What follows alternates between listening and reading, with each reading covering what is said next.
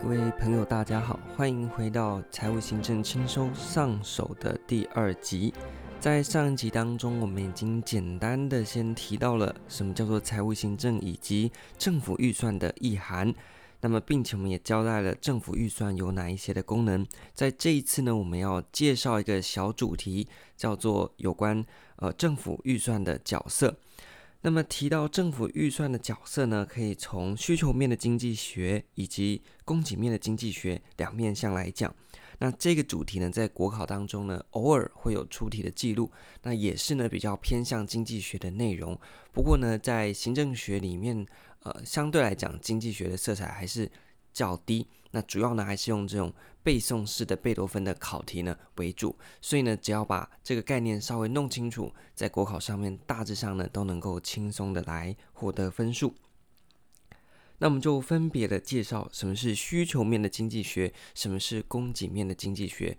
那么一般在谈到经济学的时候，我们说它是一个涉及到选择的学科。那它的两大的主角，一个呢就是供给，一个就是需求嘛。因为你没有需求，那你怎么会有人供给？那你没有供给，又如何满足需求呢？所以在这两面一体两面的情况之下，构成了我们所谓的经济学。那今天我们来谈政府角色的时候，就有两个面向可以来出发。首先呢是需求面的经济学，那大家可以先稍微记一下啊、需求面的经济学呢，其实就是凯恩斯的经济学。凯恩斯应该不用再介绍，他就是非常有名的。那所以呢，凯恩斯就是需求面，需求面就是凯恩斯。大家先有这样子的一个观念，因为呢，我们没有要当经济学家，我们只是呢要在国考里面把题目给解出来，所以呢，能够记得，我们就简单的把它记一下。好，那需求面的经济学在谈什么呢？它是从所谓需求的这个面向呢来切入。什么叫从需求面向切入？也就是呢，他认为啊，经济的问题啊，不管是经济过热或经济过冷，那我们应该要怎么处理？就从需求处理。假设今天经济过热的时候啊，我就从需求把它减少，那经济呢就会降温。那假设像现在经济不景气的时候呢？诶，我要怎么处理呢？我就把需求扩大，那需求扩大之后会带动供给，那整个经济呢就会回稳。所以这是需求面经济学的基础的逻辑哦。那么我们看一看凯恩斯理论，也就是需求面经济学，它其实呢可以呃简单的说，就是说政府透过预算的工具来稳定经济。那大家可以先注意这一句话哦，政府透过预算工具，什么是预算工具？就是税除和税入啊。可不可以再讲得更直接一点？预算工具就像是我们前一集提到的，你要去买火锅，那你的收入和支出，对不对？你要去工作，你才有钱，然后钱呢是你的收入，那你收入呢去做你的快乐火锅就是税出。就是支出的部分，所以政府透过预算工具，也就是支出和收入来稳定经济。OK，那这个是所谓的呃凯恩斯理论的财政政策的概念。所以政府在这边大家注意的点是，它其实是扮演一个非常主动的角色，它好像水库在放水哦，和储水一样，它有积极的角色，透过这个收支的方式呢的调控来稳定我们的经济。那么在凯恩斯理论底下呢，又分成两个面向哦，一个叫做扩张性的财政政策，一个叫做紧缩性的财政政策。扩张和紧缩，那差在哪边呢？扩张性的财政政策，你听啊，扩张嘛，刚刚不是有提到说，需求面经济学就是从需求着手，所以今天呢，当经济不景气的时候，我就把需求扩大啊，这个扩张型的财政政策就是指这个意思。所以呢，今天呢，假设我们的失业率非常高。然后呢，景气非常的差，在这个情况底下呢，大家找不到工作，那大家也不愿意消费，那所以呢，市场啊表现得非常不理不理想。这时候政府要怎么做呢？我们要从需求着手。那怎么样把需求扩大呢？第一个是减税。什么是减税呢？减税就是啊，我不要跟你收那么多钱，这时候人民手头上的钱就会比较多，那比较多就会想要去做消费，那你去做消费就是一个需求的展现嘛，你消费越多，表示你需求越大，对吧？你原本只要煮一个呃阳春版的快乐火锅，那现在呢，因为政府不收你钱，你多了一百块，啊，原本那个要拿去缴税，现在你多了一百块，所以你就可以组成豪华版的快乐火锅。那这个你需求不就扩大了吗？那原本泡菜店老板只能赚得到你五十块，现在他赚到你多的一百块，变成赚到你一百五十块，我们的景气是不是就会回升了呢？所以第一个是透过减税，那第二个呢是透过增加公共支出，也就是说减税让人民手上有钱。那增加他的需求，那另外一个是，那这个还不够怎么办呢？政府自己来创造需求，所以政府呢就开始来搞大建设，我们来盖一座桥，我们来盖一座路，那这政府就会变成需求者，所以这个需求透过减税增加人民的需求，那透过增加公共的支出来扩大政府的带呃需求，所以这时候就会要人来盖马路嘛，那政府要哦要要要去。做一些新的工程啊，或一些新的事物啊，就会有需要招人。那这时候呢，需求扩大，失业率就降低，因为它需要招人，对不对？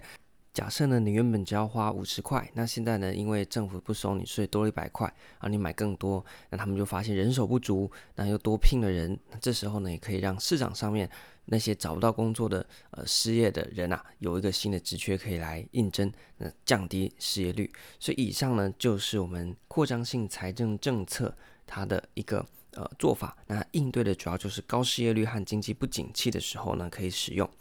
那它的反面呢，就是紧缩性的财政政策。那这个紧缩呢，当然是缩哪边？缩需求。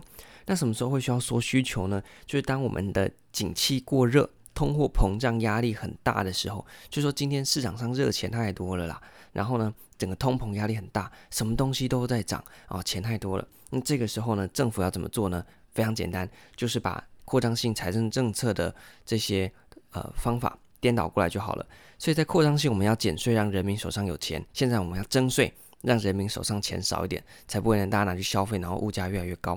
那另外一个呢，我们前面讲到要增加公共支出，所以在紧缩性的财政政策，我们就要减少公共支出。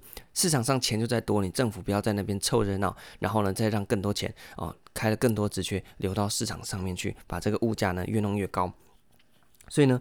在紧缩性的财政政策里面，主要是为了对抗通膨的压力，做法呢就是把扩张性财政政策的方法给颠倒过来，透过增税和减少公共支出的方式来抑制消费。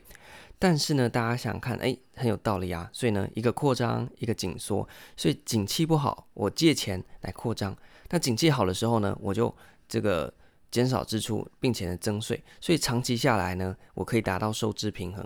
不过这个个问题哦，你想想看，今天减税增加公共支出，人民会不会开心？会嘛？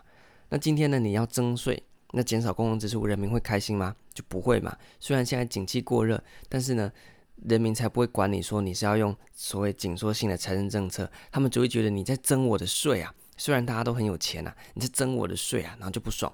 所以呢，实际上啊，很多政治人物呢，在不景气的时候就狂用扩张性的财政政策。但是呢，景气太热的时候呢，就不敢用紧缩性的哦，就只敢用扩张，不敢用紧缩了。那就为了讨好民众嘛。那所以长期下来呢，就变成说，哎，要这个减税，要增加支出的时候，你就狂做。今天呢，我们可以来增税，可以来减少公共支出，你就不做。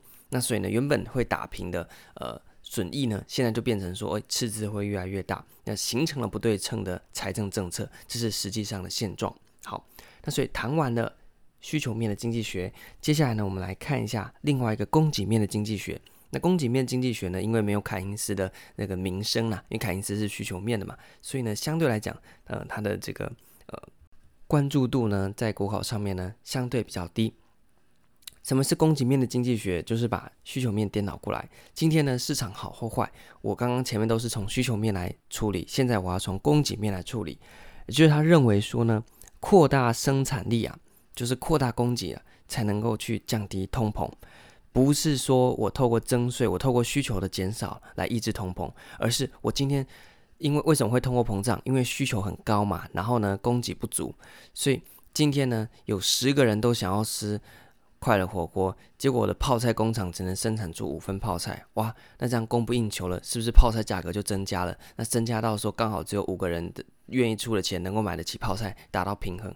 那今天呢，在需求面的呃经济学，我们就是讲说，哦，好，那我征税让大家的钱不够多了，所以呢，可能就是刚好剩五个人，最后呢有钱能够去买泡菜。那今天在供给面经济学，他认为说，哦，今天呢泡菜这个只有五份，但是有十个人想要，那这个做法呢，不是说让十个人变成五个人想要，而是说呢，让我想办法让泡菜增加到十个，呃，十个人份的。所以透过增加生产，那量多了之后呢，价格自然就下降了嘛。所以透过扩大它的生产力来降低物价，降低通膨。那这个时候呢，政府有什么角色呢？政府的角色啊，就是说你不要再干预了，那你应该啊想办法去鼓励投资。啊，增加工作的诱因来促进生产才对哦，不要在那边从需求面在那边啊做一些小动作。所以政府呢不要干预，那你想办法去鼓励生产、刺激生产，那提高生产的诱因，这才是政府该做的事情。好，所以呢这时候呢，根据这个逻辑啊，他主张在供给面的经济学认为应该要降低政府的规模和业务，因为政府规模越大，那你只会去干涉到市场的运作，所以政府应该缩得越小越好啊，用比较低的管制。啊、不要管那么多，你管越多，生产就会一直被你掐住嘛。那不要那么多税收，因为你全都被你收走了，我怎么做投资？我怎么做生产啊？那然后呢，政府支出呢不要太多，因为政府支出呢比较没有效率，让民间去做投资，民间去做支出，这个才是有效率的。所以私部门的运作效率呢，是一般来讲是比政府高的。所以你不要去干涉私部门，私部门就可以。就可以让四部门呢发挥到最大的生产力，让供给增加，供给增加，产品变多了，价格就下降。今天十个人抢五份泡菜，一份泡菜可能要卖到五百块。今天我生产出了一百份泡菜，结果只有十个人要买，这一百份泡菜搞不好就不用十块钱了，就可以买得到了。所以这是从供给面的方式呢来着手。所以。大家有没有觉得这很像什么概念呢？很像我们 NPM 啊，新公共管理的概念。什么呢？就尽量交给市场。所以呢，在供给面经济学强调要民营化，要解除管制。那政府做越少越好，因为呢，政府任何一举一动都是在呃侵压，就是在侵害市场自己运作的机能。那其实市场自己运作的机能效率是比政府大的。所以呢，今天市场。你给我一百块，市场能变一千块；你给政府一百块，它只能帮你变两百块。所以呢，政府做越多，就只是让这个变这个变换呢，这个越来越没效率。所以政府什么都不要做就好了，交给市场去做，那我们就能够让供给提升，供给提升，那些经济的问题就能够自然的被解决掉。好，所以呢，这个就是供给面的经济学。所以这一次呢，我们简单的来跟大家介绍了需求面以及供给面的经济学。那么其中在需求面的经济学，就是凯因斯理论，它又分成了扩张性的财政政策和紧缩性的财政政策。扩张性是指说扩张你的需求，所以不景气的时候，那我就想办法让你手上钱变多，那钱变多，你就会有更多消费的欲望，那你更多消费的欲望就去消费，那景气呢就会回升。那紧缩性的是说，今天景气过热，大家手上钱太多的时候呢，我就让你不要那么有钱。那做法呢，就像是征税。那你手上没有那么多钱，你就没有那么多需求，没有那么多需求，我们经济就会降温。